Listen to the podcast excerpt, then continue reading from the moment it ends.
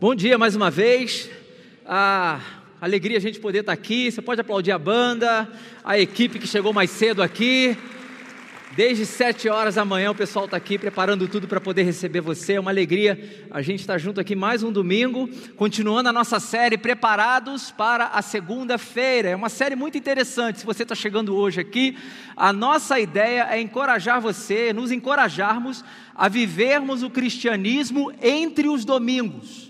Eu cresci com um certo hábito de que vir à igreja era uma coisa, viver a minha semana era outra.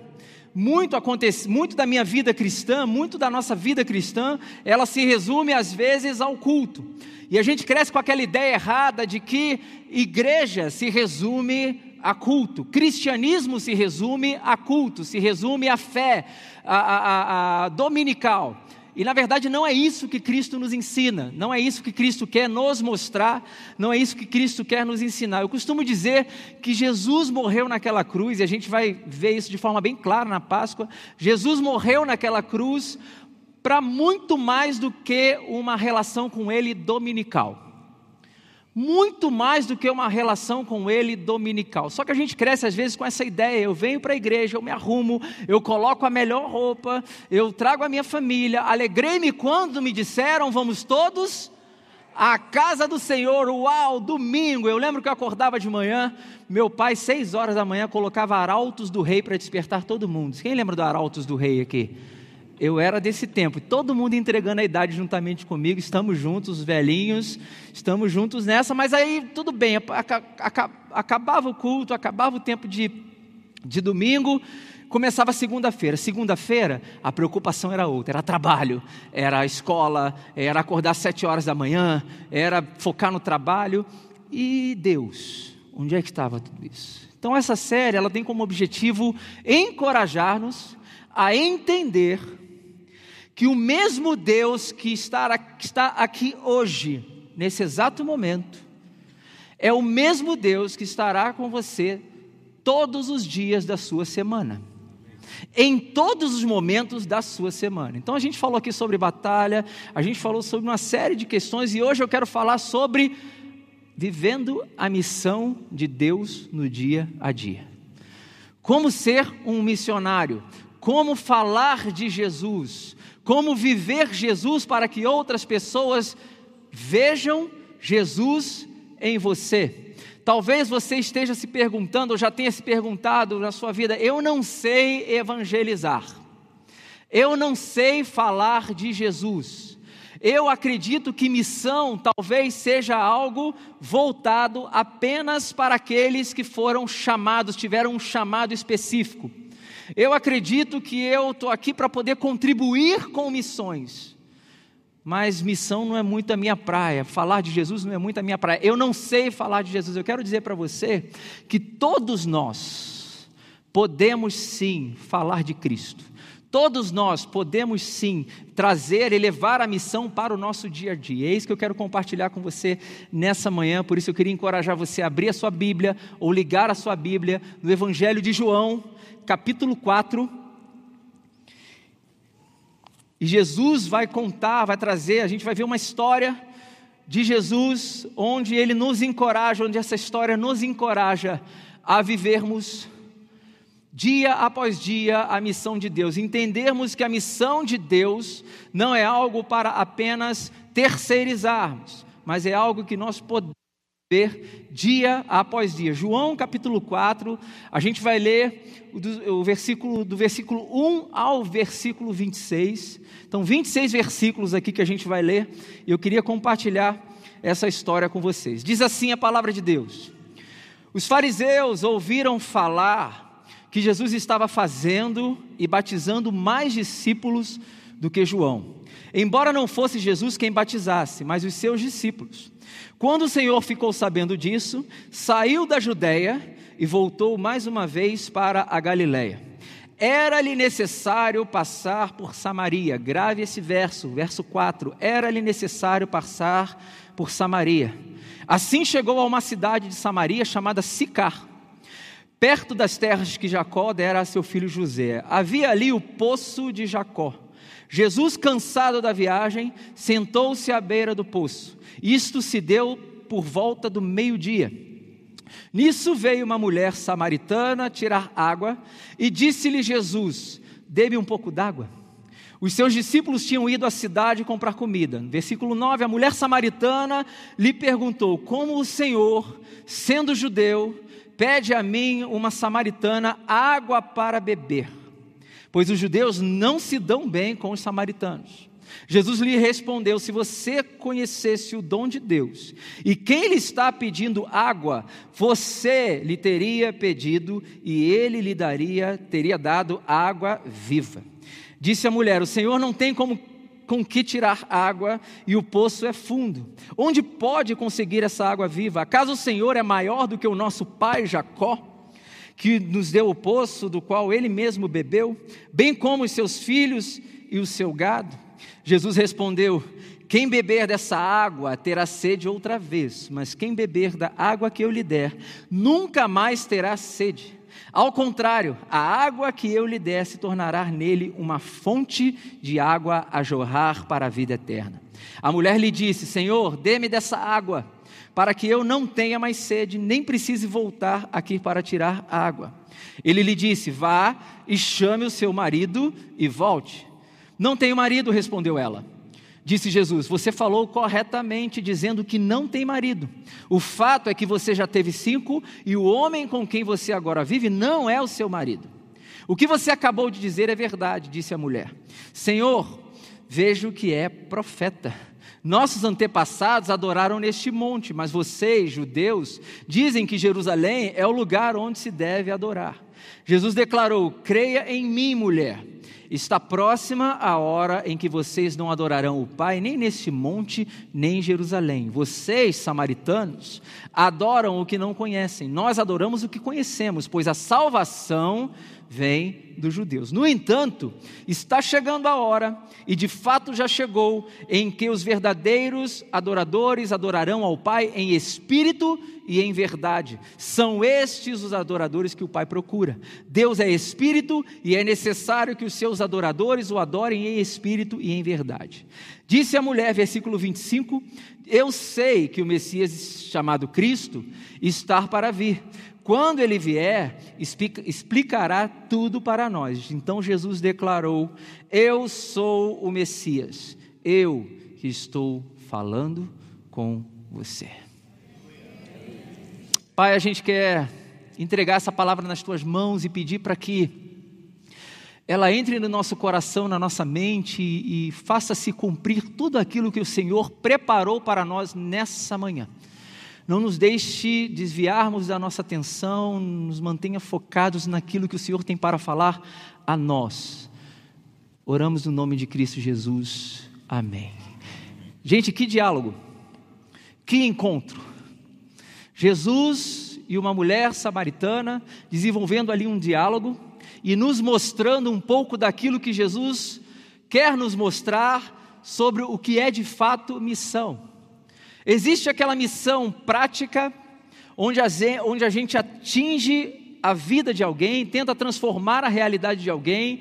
Temos projetos sociais, projetos missionários, onde a gente vai lá e entrega uma cesta básica, ora por uma pessoa, temos o Cozinha Generosa, onde a gente distribui marmitas. Existe aquela missão, parte disso, parte da missão de Deus consiste em transformar a realidade de alguém.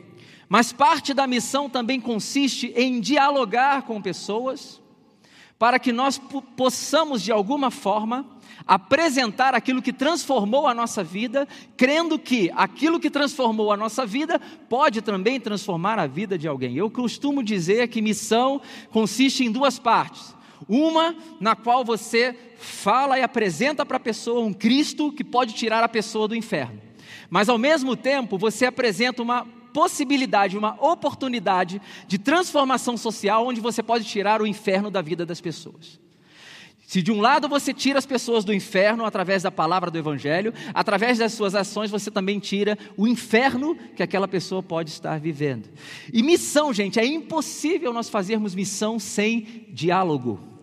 Não existe missão, realizar a missão, sem estarmos inseridos em nossos contextos. Não tem como você fazer missão no seu trabalho se você não estiver disposto a dialogar com as pessoas do seu trabalho. Não tem como você fazer missão com as pessoas da sua faculdade, da sua rua, do seu condomínio, sem que você estabeleça aquilo que nós chamamos de diálogo. Muitos de nós crescemos com aquela ideia de que a partir do momento em que viramos crente, discípulos de Jesus, nós precisamos ter aquela separação do mundo, inclusive física. Não me misturo mais, não converso mais com eles, não estabeleço nenhum tipo de vínculo, porque agora eu sou de Jesus, aleluia, como diria a música. Então aquela conexão passa a fazer, a não fazer parte da nossa vida. Começamos muitas das vezes a nos acharmos melhores do que os outros, porque agora Cristo habita em mim, eu não me misturo, eu não faço nada. Mas é engraçado, o próprio Cristo, quanto mais santo ele mostrava ser, mais próximo de pecadores ele, ele era. Ele ia a festas, ele andava com as piores pessoas daquela época, ele jantava na casa de um corrupto, ele era apelidado como amigo de pecadores, porque andava com os moradores de rua, com pessoas que bebiam demais. E nós pensamos exatamente o contrário: quanto mais santos nós formos, ou achar, que formos santos, mais distantes e melhores nós teremos que ser das pessoas. Só que Jesus não fez isso. Então, Jesus explica nesse diálogo da mulher samaritana as suas perspectivas da missão. Eu queria apresentar para vocês quatro perspectivas da missão de Jesus aqui nessa manhã. Quatro perspectivas que vão nos ajudar a vivermos a missão dele dia após dia. Primeira perspectiva, gente, da missão de Jesus é a necessidade a necessidade, a necessidade de se fazer missão. Versículo 4 de João capítulo 4 diz que era-lhe necessário passar por Samaria. Era-lhe necessário passar por Samaria. Eu trouxe mais ou menos um mapa da Galileia Samaria e Judéia, para você entender o que, que eu estou querendo dizer, o que, que a Bíblia está querendo dizer. Normalmente, os judeus estavam aqui na Judéia, Jerusalém é localizado aqui, e normalmente o caminho mais fácil a se fazer é você, para chegar a Galiléia, onde fica Nazaré, por exemplo, é você cruzar Samaria e chegar a Galiléia. Seria o caminho mais lógico. Mais lógico. Os judeus, eles não se davam com os samaritanos, eles odiavam os samaritanos, eles consideravam os samaritanos impuros, o pior tipo de gente que eles poderiam considerar, é mais ou menos um palmeirense com um corintiano. Era mais ou menos assim, não dava, não dava, eles não se davam bem de jeito nenhum. O que, que o judeu fazia? Ao invés de passar por Samaria para chegar a Galiléia, eles preferiam cruzar o Rio Jordão nessa essa linha toda aqui era o Rio Jordão, eles preferiam cruzar o Rio Jordão, subir ao norte, fazer um contorno imenso para você poder chegar até a Galiléia. Esse era o caminho que o judeu tradicional fazia.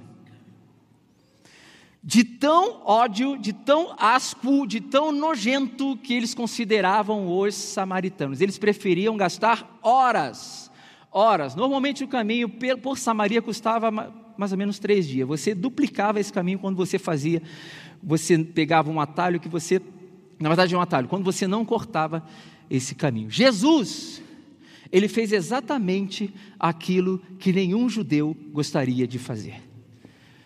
Quando a Bíblia fala que era necessário passar por Samaria, não era uma questão geográfica, era uma questão espiritual. Jesus sabia para onde estava indo, porque ele entendia a necessidade de encontrar aquela mulher. Jesus estava indo na direção de uma pessoa. Sabe o que eu quero dizer com isso? Gente, missão, muitas das vezes, é ir aonde nós não gostamos de ir, é falar com quem não gostamos de falar é fazer muitas das coisas que nós não gostamos de fazer, em prol de apenas uma coisa: a transformação de vidas. a transformação de pessoas. Era necessário passar por Samaria. Gente, muitas das vezes, na sua segunda-feira, na sua semana, você vai ter que falar com gente que você nem gosta. Mas acima daquilo que você gosta ou você não gosta, está o amor e a necessidade de se fazer a missão. Gente, para quem é cristão, um discípulo de verdade de Jesus, a missão ela não é uma opção. Spurgeon diz que ou você, você que é um cristão, ou você é um missionário, ou você é um impostor. É forte essa frase.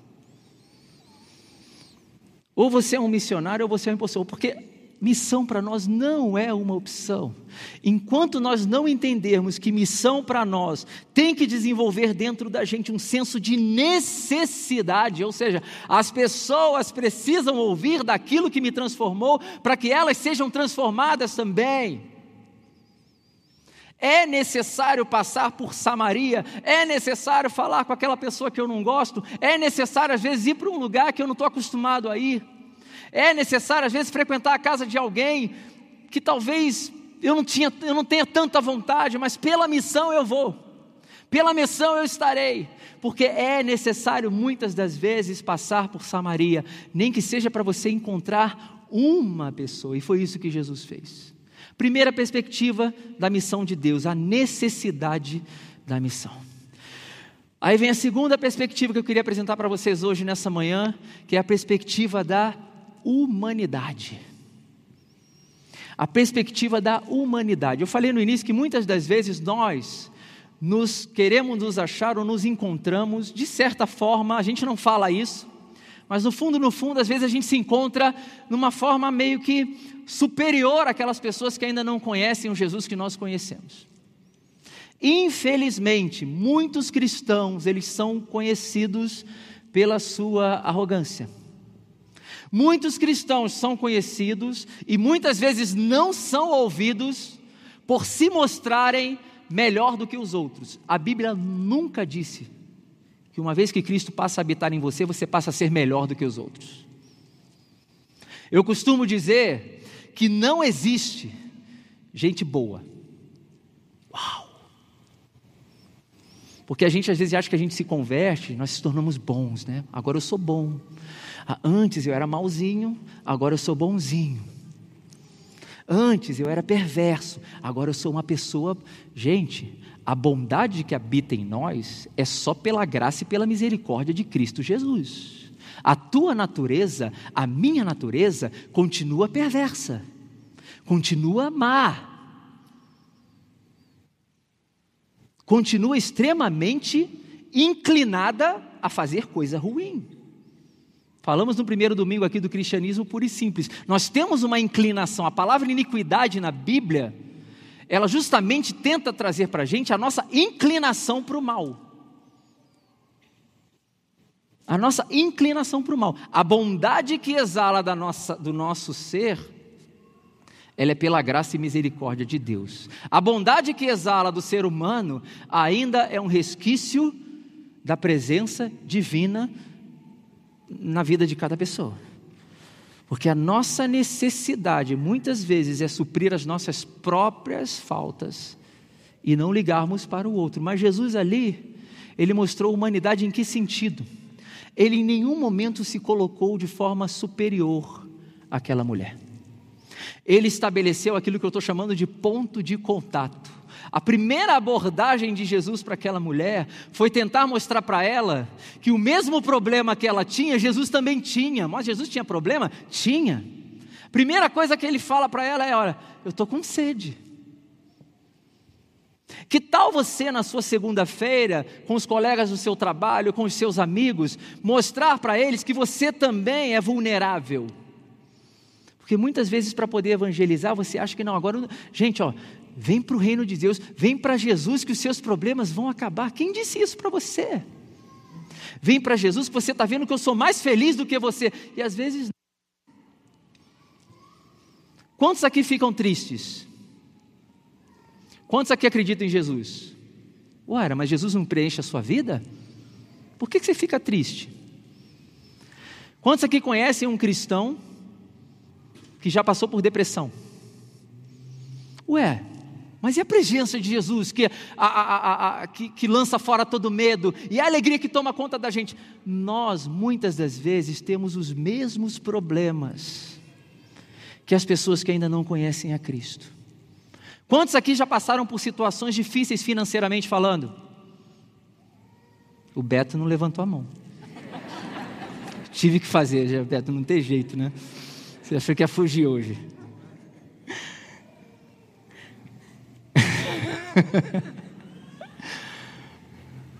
Ele vai falar, você me paga. Gente, muitas das vezes nós temos as mesmas situações, e sabe de uma coisa? É exatamente esse ponto em comum que muitas das vezes vai abrir uma porta para que você fale do Evangelho para aquela pessoa. O que, que Jesus fez com a mulher samaritana? Ele se colocou no mesmo pé de igualdade em, em frente a uma necessidade humana. Olha, eu não quero falar por enquanto quem eu sou, eu não quero me apresentar como Cristo, eu não quero me apresentar como seu Salvador. Primeiro de tudo, eu quero estabelecer um diálogo com você. E para estabelecer esse diálogo com você, eu estou me colocando em pé de igualdade com você, eu estou dizendo para você que eu tenho o mesmo problema que você. Eu tenho sede. Eu tenho sede, me dá água, dê-me um pouco de água. E ali o que, que acontece com aquela mulher? Ela se surpreende, ela toma um susto. Existe ali uma quebra de paradigma, aonde aquela mulher fala: peraí, esse cara é diferente. Chega a ser constrangedor. Como assim você, um judeu, pedindo água para uma samaritana? Porque ali Deus nos apresenta através de Cristo a segunda perspectiva da missão, é a perspectiva da humanidade. Ir fazer missões, ir fazer a missão, ir falar de Jesus não significa que você é o cara que sabe tudo, que tem tudo, que está acima da pessoa, pelo contrário. Eu costumo dizer que evangelho nada mais é do que um mendigo dizendo a outro aonde existe pão.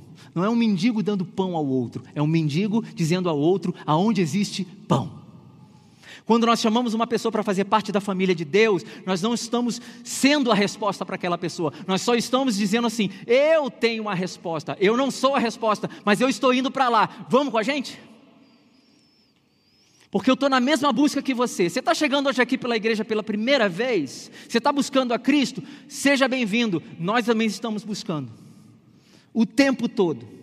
Talvez eu tenha conhecido um pouco mais, alguns aqui têm uma experiência maior com Deus, mas nós ainda estamos buscando. Seja bem-vindo, eu quero te convidar a correr junto com a gente.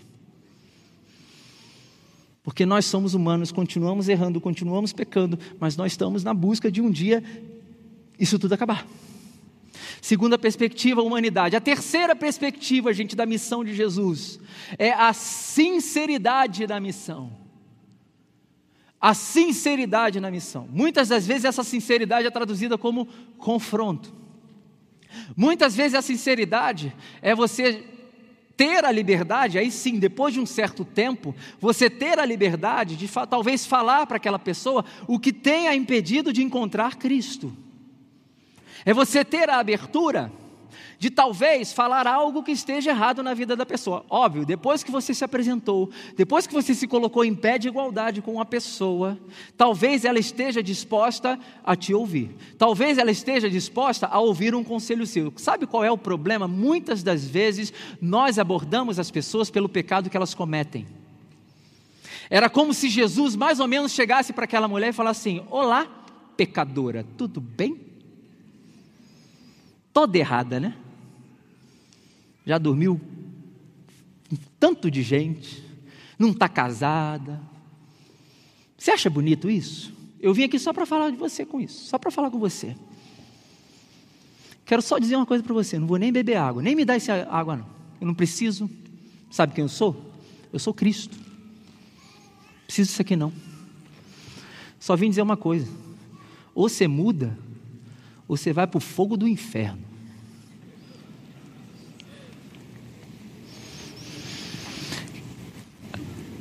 Seja verdadeiro, não me deixe sozinho, não. Quem conhece gente que já evangelizou assim? Quem já evangelizou? Não, não vou falar, não. Você não. Vou poupar você dessa. Uma vez eu, eu vi um folheto, muito tempo atrás, um folheto de uma denominação, não vou dizer qual, Assembleia de Deus, que dizia, mas há muito tempo, tá, gente? Muito tempo mesmo, que dizia assim: 3 mil graus Celsius e nenhuma gota d'água. Se você der um Google, acho que você vai achar. Não quero fazer críticas aqui, mas, gente, perceba a abordagem amorosa de Jesus antes dele começar a confrontar. O que eu quero dizer é que muitas vezes na missão, antes do confronto, vem o conforto. Antes do confronto, precisa vir o conforto. Antes de você falar, talvez, o que aquela pessoa precisa mudar, você precisa se sentir próximo da pessoa. Evangelismo, gente, não é interesse para que a pessoa se converta. Evangelismo é amor sincero por vidas. E toda vez que você ama sinceramente alguém, você deseja sim que aquela pessoa mude. Ok, aquela pessoa talvez vai chegar para você e falar assim: não, eu não quero, ah, você quer me mudar, que não sei o que, tal, tal. Ok, isso não vai mudar o amor que você sente por aquela pessoa. Jesus quer mudar a gente o tempo todo também a gente tem duas opções. Eu chegar para ele, cara, não me muda não.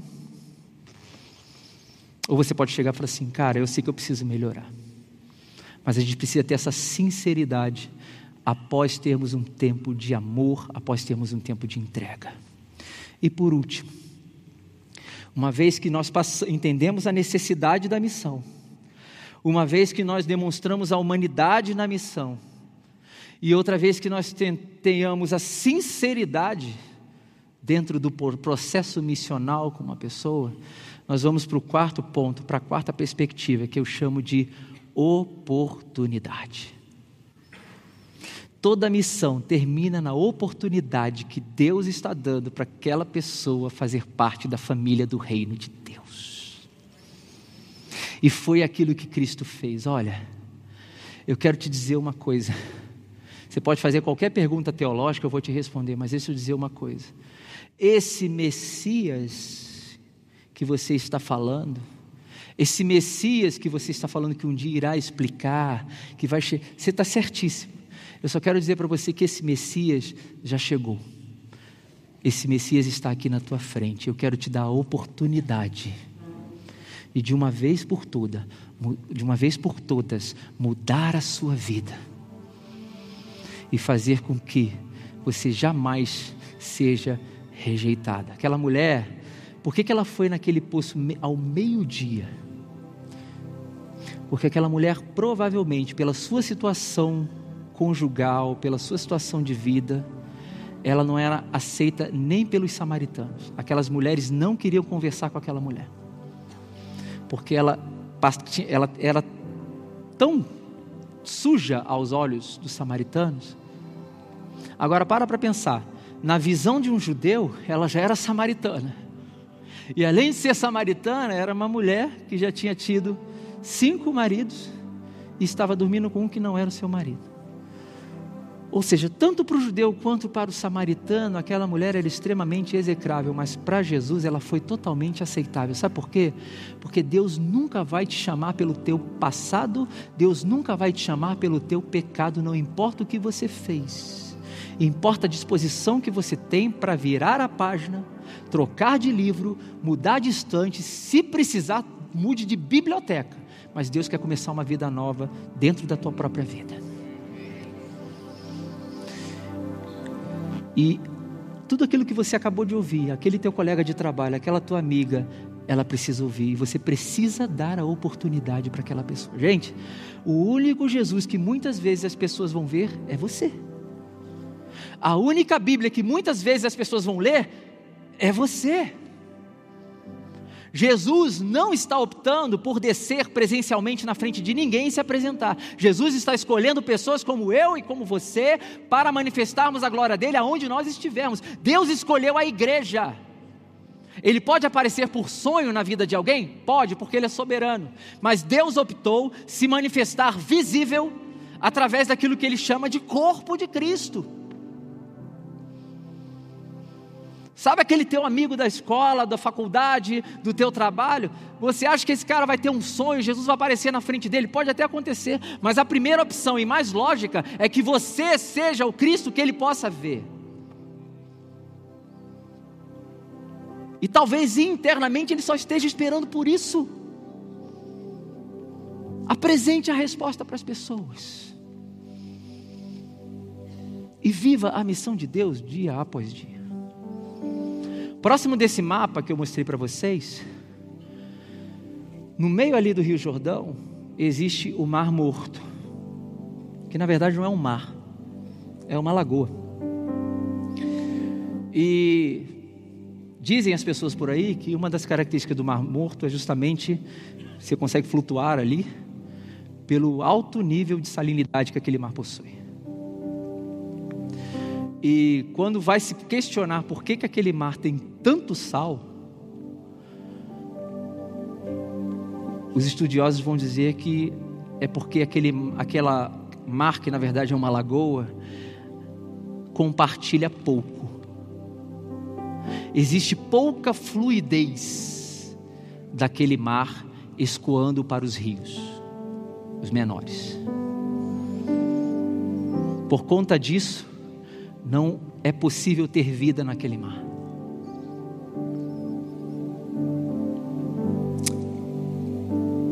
Tem muito crente mar morto, que só quer receber, receber, receber, receber. Eu venho domingo para quê? Para receber. Eu vou o quê? Receber, receber, receber, receber. Talvez, meu irmão, você esteja aqui nesse domingo recebendo muito mas talvez você esteja compartilhando pouco. Sabe o que vai acontecer? Você morre. Não existe vida, porque você compartilha pouco. Mas tem uma opção a ser mar morto, que é ser rio. O rio é uma coisa dinâmica, né?